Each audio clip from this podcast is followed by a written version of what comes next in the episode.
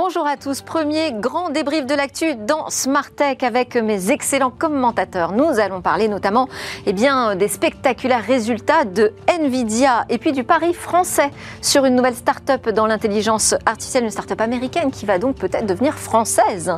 On va s'intéresser également à Twitter, sa métamorphose de Twitter à X. Ça s'est passé cet été. Qu'en pensent mes commentateurs? Et puis cette keynote Apple qui a été annoncée pour le 12 septembre. Qu'en attend-on exactement? Allez, c'est parti pour le grand débrief.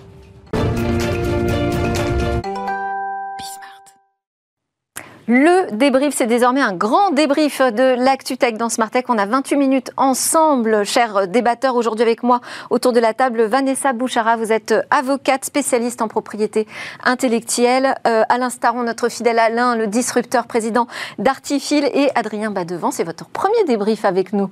Euh, bienvenue sur ce plateau. Avocat, spécialiste également en euh, propriété intellectuelle, droit des technologies, membre du Conseil national du numérique. Bonjour à tous les trois. On va commencer avec ces résultats incroyables, spectaculaires de Nvidia. Enfin, incroyable, vous allez peut-être me dire que non, vous vous y attendiez. En tout cas, c'est supérieur aux attentes des analystes, des spécialistes, puisque au second trimestre clos le 31 juillet, on a un chiffre d'affaires record de Nvidia qui dépasse les 13 milliards et demi de dollars en hausse de 88% par rapport au premier trimestre et plus euh, du double par rapport à l'année précédente. Bénéfice net de 6,19 milliards contre 656 millions un an auparavant. Alors est-ce que vous êtes surpris, tiens, justement? Adrien C'est pas un succès qui s'est bâti en une nuit en tout cas, puisque c'est une boîte qui a déjà 30 ans, qui a fait 30 milliards d'investissements en R&D, donc il faut voir tout l'iceberg, tous les investissements qui ont été réalisés jusqu'à présent. C'est une boîte extrêmement innovante, elle fournit euh, des cartes, euh, euh, des puces graphiques pour des entreprises très différentes, des jeux vidéo jusqu'à tous les modèles d'IA génératifs qui sont très consommateurs de ces unités-là. Et puis elle développe aussi des modèles algorithmiques comme les NERF qui permettent de reconstituer des euh, scènes 3D à partir d'images 2D. Donc c'est une boîte très très innovante. Ouais, c'est ça qui est intéressant aussi avec Nvidia, c'est que ça démarre par euh, une histoire autour du jeu vidéo, des puces graphiques hyper performantes pour le jeu.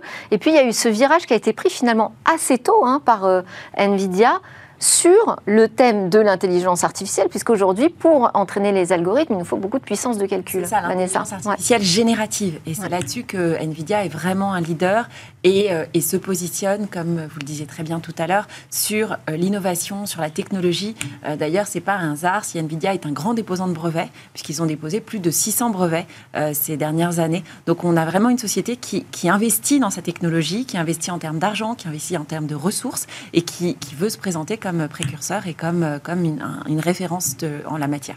Peut-être qu'il va falloir rajouter encore une lettre à ces big tech, hein, puisque la capitalisation boursière devance celle de Meta et de Tesla. Hein, ils sont euh, cinquièmes quand même en, termes de capitalisation boursière dans les, dans, dans les techs américaines. Alors Tesla, Impressionnant. La montée, Meta, moins sûr. Mais...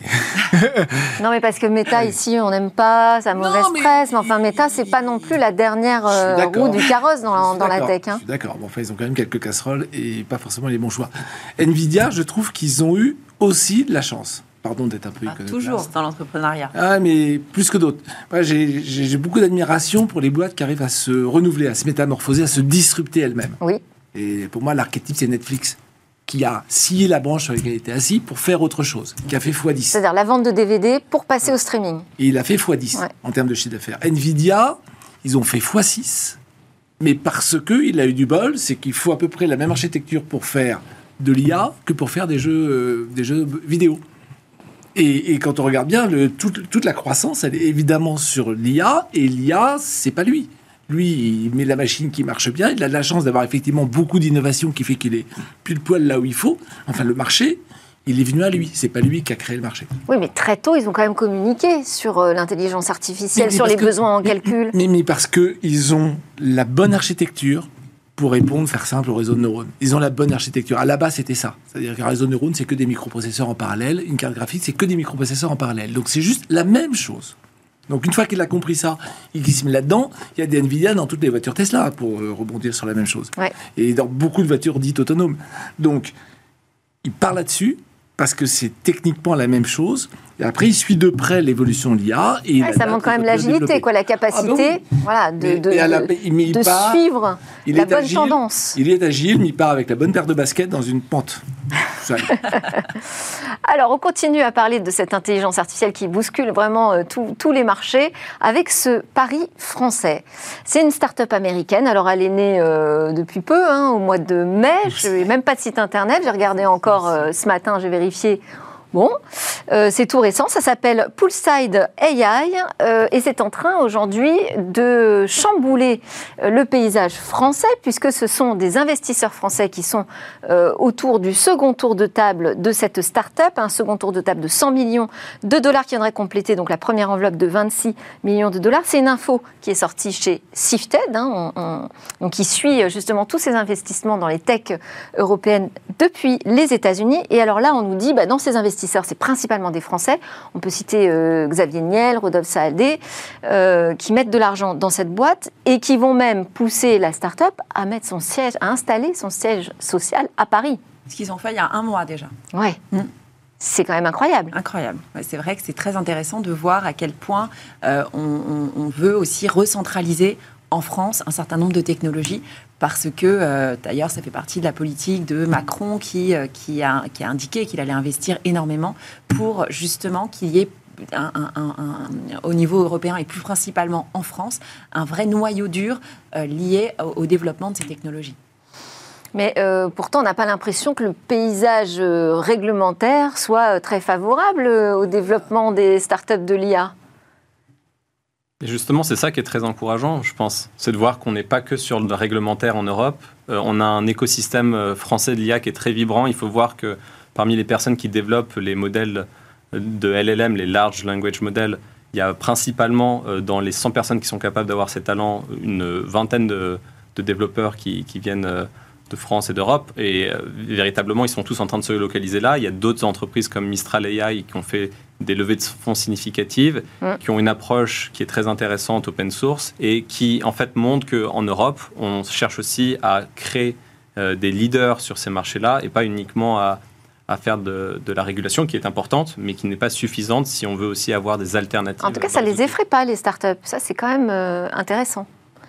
Non, je pense qu'au contraire, ça les motive et ça les, euh, ça les challenge. Ouais. Donc c'est intéressant. ouais. En même temps, si on part sur le marché le plus difficile à adresser, euh, après, on est tranquille, on peut euh, Bah, conquérir le monde. Là, en l'occurrence, c'est les investisseurs qui font le move.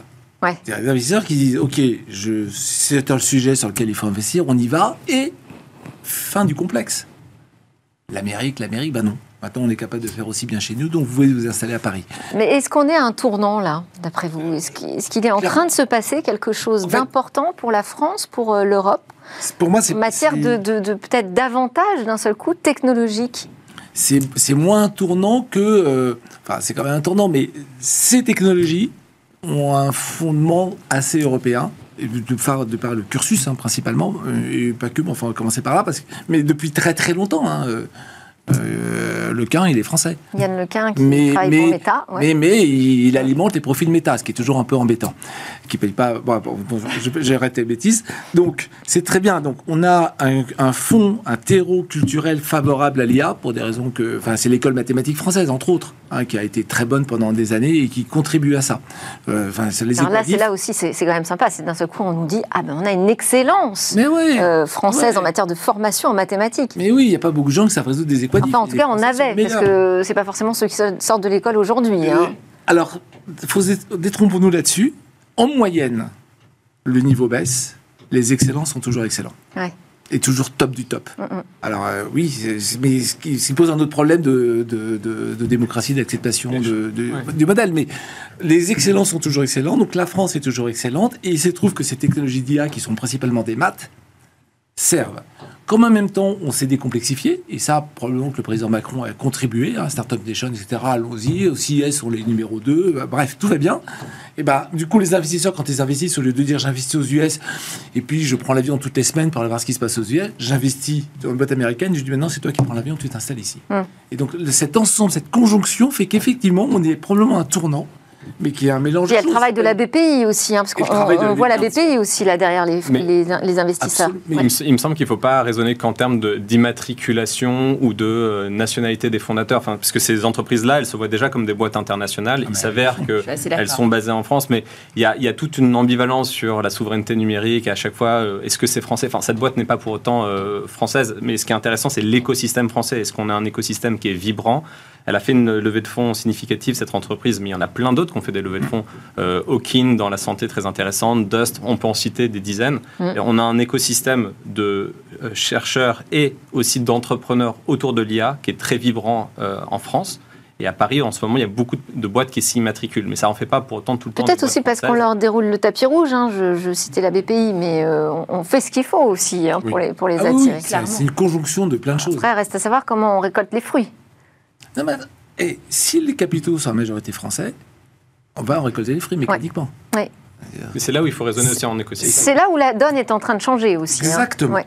Exactement. Mais C'est à nouveau, et pour le coup, on parle bien de souveraineté. On s'en fout de savoir les données où elles sont, là, on Ouais. sur la souveraineté économique. La BPI a une enveloppe notamment qu'elle chapeaute de, de 500 millions pour des projets qui développent, enfin des projets d'IA qui s'inscrivent euh, autour des communs numériques. Donc il y a aussi, euh, je pense, là-dessus une approche, euh, je ne sais pas si on peut dire à la française ou à l'européenne, mais qui est de dire peut-être qu'au lieu d'avoir des modèles qui sont que propriétaires, on peut aussi avoir des modèles qui puissent être répri- réplicables dans d'autres situations, Oui. qui puissent euh, avoir un impact euh, social ou sociétal. Donc c'est ça que je pense euh, qu'il faut aussi avoir en tête. Et avec un truc nouveau, pardon, euh, en termes de réglementation, c'est que la réglementation n'est plus l'opposé des profits et de la défense du consommateur. L'Europe, ça a beaucoup été, je réglemente pour éviter des gros. Donc il n'y a pas de gros européens, mais il y a des gros chinois et des gros américains. Donc ça, ils sont en train d'évoluer. Ils disent effectivement, il faut réglementer pour protéger le consommateur, mais un géant n'est pas forcément l'ennemi du consommateur. Pas forcément. Donc la réglementation s'est beaucoup affinée et du coup, ça Je dans sais sens. pas, Vanessa, ça bouge vraiment là-dessus? Ça bouge, hein, ça bouge effectivement un peu. Je suis assez, je suis assez d'accord sur le fait que euh, aujourd'hui c'est une, tendance globale et avec euh, une manière euh, finalement euh, française, tout en restant quand même dans une dans une dans un dans un écosystème assez assez assez global à organiser. Et, et vous, vous évoquiez la question des, des brevets, vous êtes une spécialiste de la propriété intellectuelle. Aujourd'hui, euh, est-ce qu'on est aussi bien protégé en France sur l'innovation qu'aux États-Unis? Oh oui. Oui, on a des systèmes assez transposables avec des droits qui, euh, qui se déposent. Donc en fait, on dépose un brevet et après on l'étend dans les différents pays dans lesquels euh, ça a du sens qu'on qu'on exploite son, son brevet. Donc oui, oui, on est, assez, on est plutôt très bien protégé en France du point de vue de la propriété intellectuelle. Et puis alors, la réglementation, elle est, elle est au moins, elle est mondiale. En fait, les, les- Non, il y a- ça reste quand même des, des, des droits euh, nationaux, mais oui. Oui, euh, mais, mais c'est le corpus, c'est le même. Enfin, quand je dépose des Oui, brevets de mémoire, il va il est dans tous les pays, quoi. Sur la réglementation, Non. quand même. euh, enfin, c'est plus non, facile de déposer des brevets aux États-Unis quand même que- qu'en Europe. Oui, en fait, euh, il y a une condition, on dépose une technologie quand on dépose un brevet, il y a la condition de la nouveauté, donc euh, de- du caractère inventif de ce qu'on fait. Et en fait, on- on- cette condition, elle, est, elle, est, euh, elle s'applique dans, dans quasiment tous les pays, et elle s'apprécie parfois avec des bémols selon les différents pays. Mais en France, on a un pays quand même qui, a, qui, a- qui fait un contrôle en matière de brevet a, enfin, a priori au moment du dépôt, qui vérifie qu'effectivement, euh, euh, sur la base des, des- des données accessibles, euh, que ça reste, ça reste une innovation. Euh, mais vous avez euh, des choses analogues dans d'autres pays. Donc euh, non, non, on- on- pour, le- pour le coup, chacun a, a son analyse, mais il n'en demeure pas moins qu'en France, on est un pays assez protecteur. Adrien? Sur la réglementation, je veux juste dire qu'en matière d'IA, il y aura des enjeux de brevet euh, importants. Oui. il y a sûr. aussi tout un Mais règlement. on ne sait pas ce- qu'est-ce qu'on pourra breveter ou Mais pas, justement. Il y, a, il y a aussi tout un autre aspect qui est euh, la réglementation qui va, enfin, qui est en cours de trilogue européen, qui va être le règlement sur l'IA, le AI Act. Et euh, avant d'être euh, aussi optimiste sur son sort, je pense qu'il faut être particulièrement minutieux sur la façon dont celui-ci va pouvoir évoluer, parce que la reddition de comptes qu'on va pouvoir imposer à des niveaux plus ou moins stricts aux entreprises qui développent des, par exemple des modèles de fondation ou autres, va permettre ou non de voir advenir une innovation au sein de l'Union européenne, aussi bien pour les entreprises d'une part qui développent les modèles que les grands groupes ou les ETI qui les utilisent. Et on a là, Là, le- la France a une voix un petit peu différente peut-être de celle de ses voisins sur euh, le, le sujet de l'AI Act. là-dessus, le gouvernement en tout cas exhorte à ce qu'il y ait une, réglementation certes qui soit protectrice des utilisateurs, mais qui permette de, de faire advenir l'innovation, justement comme vous le disiez, pour pas que il y ait une, un avantage ou une distorsion de concurrence parce qu'elle va continuer à devenir en Chine ou aux États-Unis.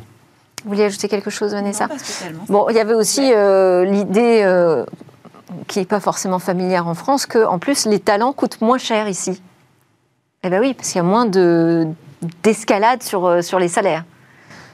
Je peux vous dire que ceux qui développent les modèles les plus sophistiqués, y compris dans les grands groupes américains, euh, sont assez uniques. Ah, en tout cas, c'est ce qui se dit dans la presse américaine. À vérifier alors. Ah ouais. Le salaire moyen. Ils prennent pour un, pour un pays Ah, bah bien sûr. Déjà. Pas un pays sous-développé, mais euh, avec moins de compétition euh, sur, sur le salaire. Bah, on est de toute façon sur une base de salaire moyen en France et en Europe qui est bien inférieure à celle des États-Unis. Donc de toute façon, on ne part pas de la même chose. Donc c'est pas très étonnant qu'on ait. Après, la technologie et la technicité se payent évidemment. Sauf que moi, les salaires qui montent le plus vite chez moi, c'est les data scientists. Hein. Mais bien sûr. Et heureusement, parce que heureusement. mais peut-être, Alain, que si tu allais les chercher à San Francisco, ça te coûterait encore plus cher. Probablement. Probablement.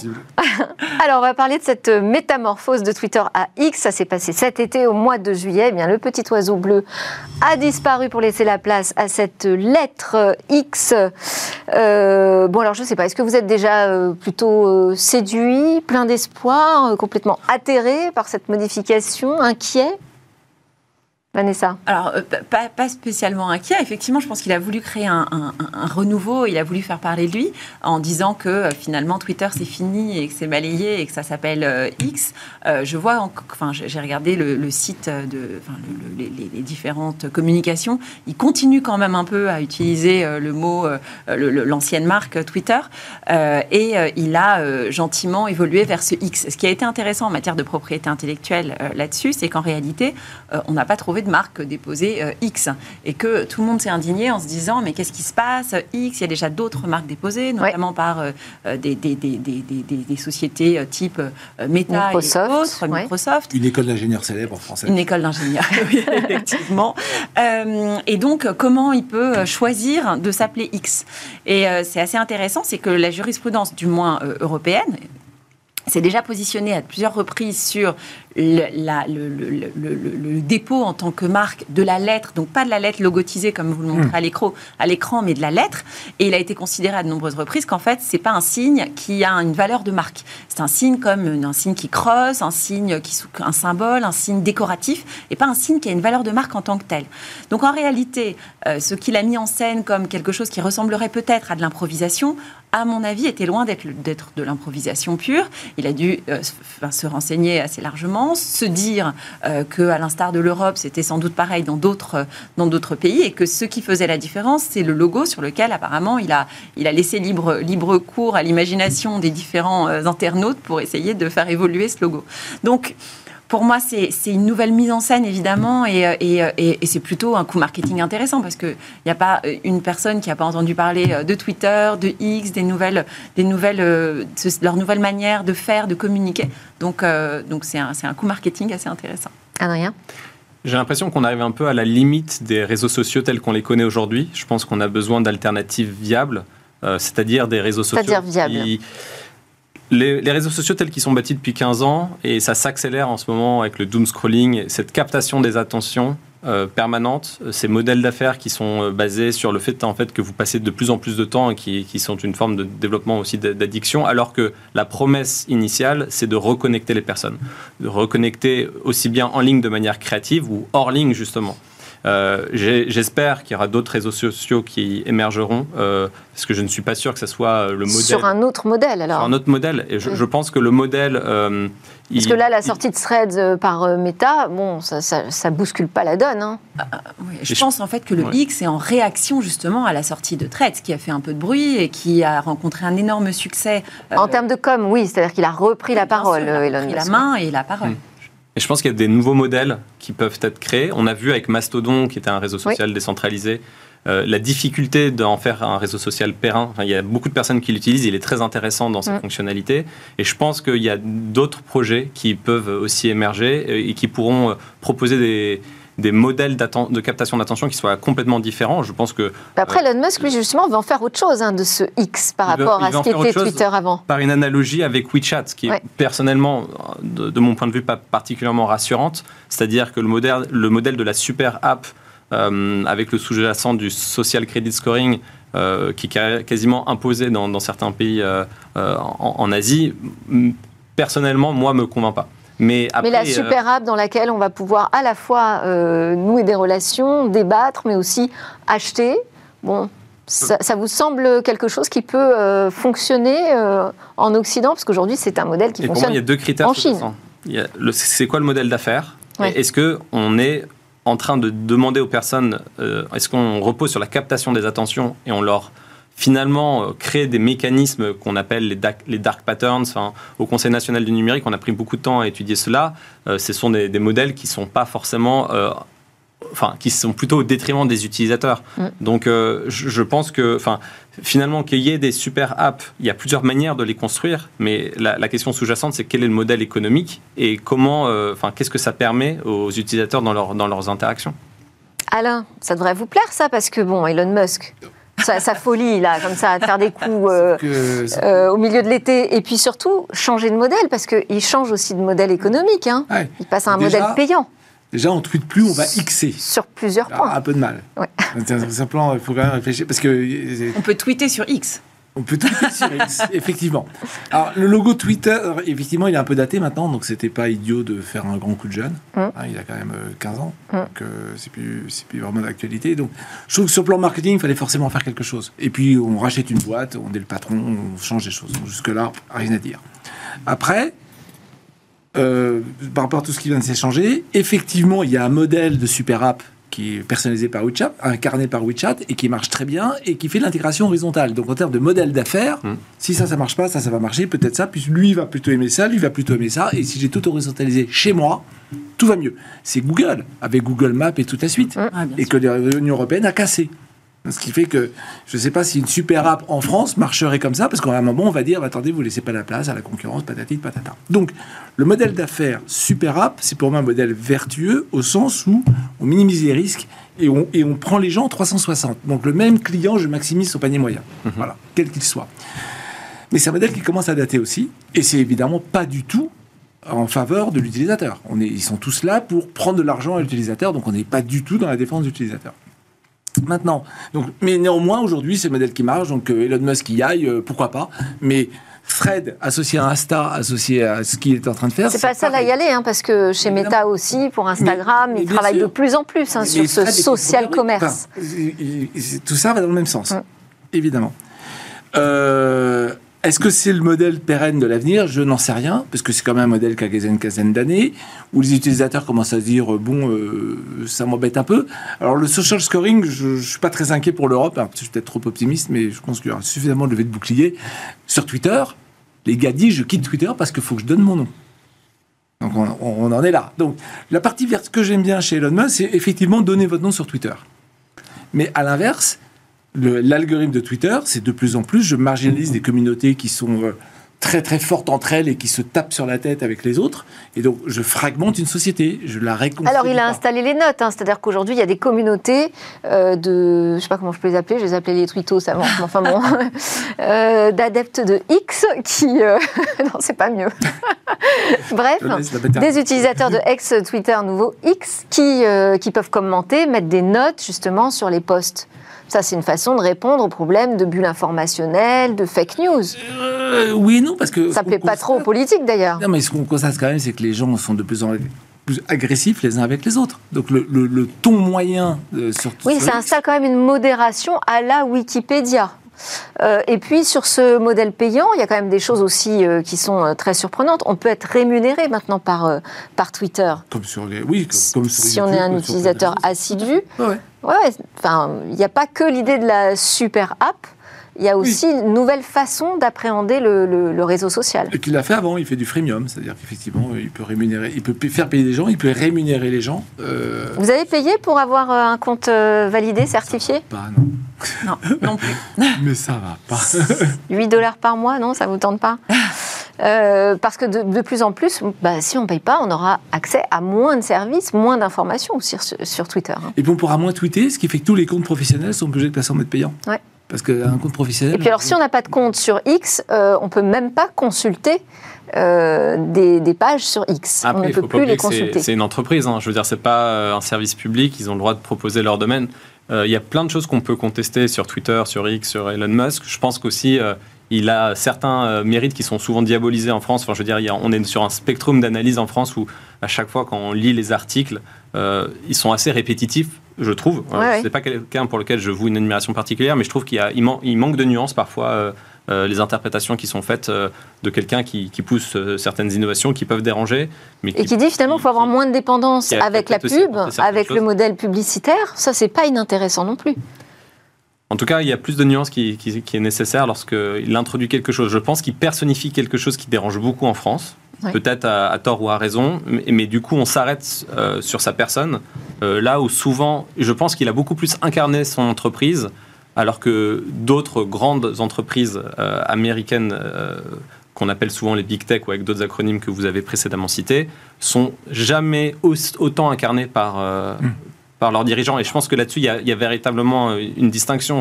Vous pouvez demander en faisant un sondage dans la rue euh, qui connaît le, le PDG de Microsoft. Je pense que peu de personnes le connaissent. Euh, Peut-être que Jeff Bezos un peu plus. Mais ce qui est sûr, c'est que tout le monde Mark connaît- Zuckerberg, quand même, connaît- en méta. tout le monde connaît Elon Musk. Oui, mais c'est- intéressant quand même de voir. C'est intéressant la bataille d'ailleurs entre les deux. Google- Entre Google et. euh, Mais, mais, et- Bataille et, qui euh, n'a pas eu lieu. mais les, les deux, les, deux, les deux fondateurs de Google, et clairement, ils se sont mis en retrait. Ils n'étaient pas pour être sous le feu des projecteurs. Allez, on termine avec euh, cette keynote Apple qui a été annoncée pour le 12 septembre. Euh, C'eût été un grand événement par le passé. Aujourd'hui, ben, on sait déjà à peu près ce qu'on va nous annoncer. Euh, un nouvel iPhone, un iPhone 15, sans doute décliné sous quatre versions, avec une différence entre des versions pro et plus grand public. Voilà, vous en attendez quoi Vous? Vous dites, tiens, il pourrait me surprendre Tim Cook, mais avec quoi? Ouais, Alain tout est dit, tout est dit. Enfin, euh, voilà, c'est- il y a eu le 14 l'année dernière, il y a le 15 cette année, le 16 des Mais, euh. Ils sont sur quatre modèles, très bien. Il y a une montre. C'est peut-être dans le, système d'exploitation iOS 17 qui va être disponible avec des nouveaux types d'applications, on est vraiment. l'intelligence artificielle. C'est l'innovation incrémentale. Je- cette année, Ouais. je ne vois pas autre chose que l'innovation incrémentale, ce qui est très bien.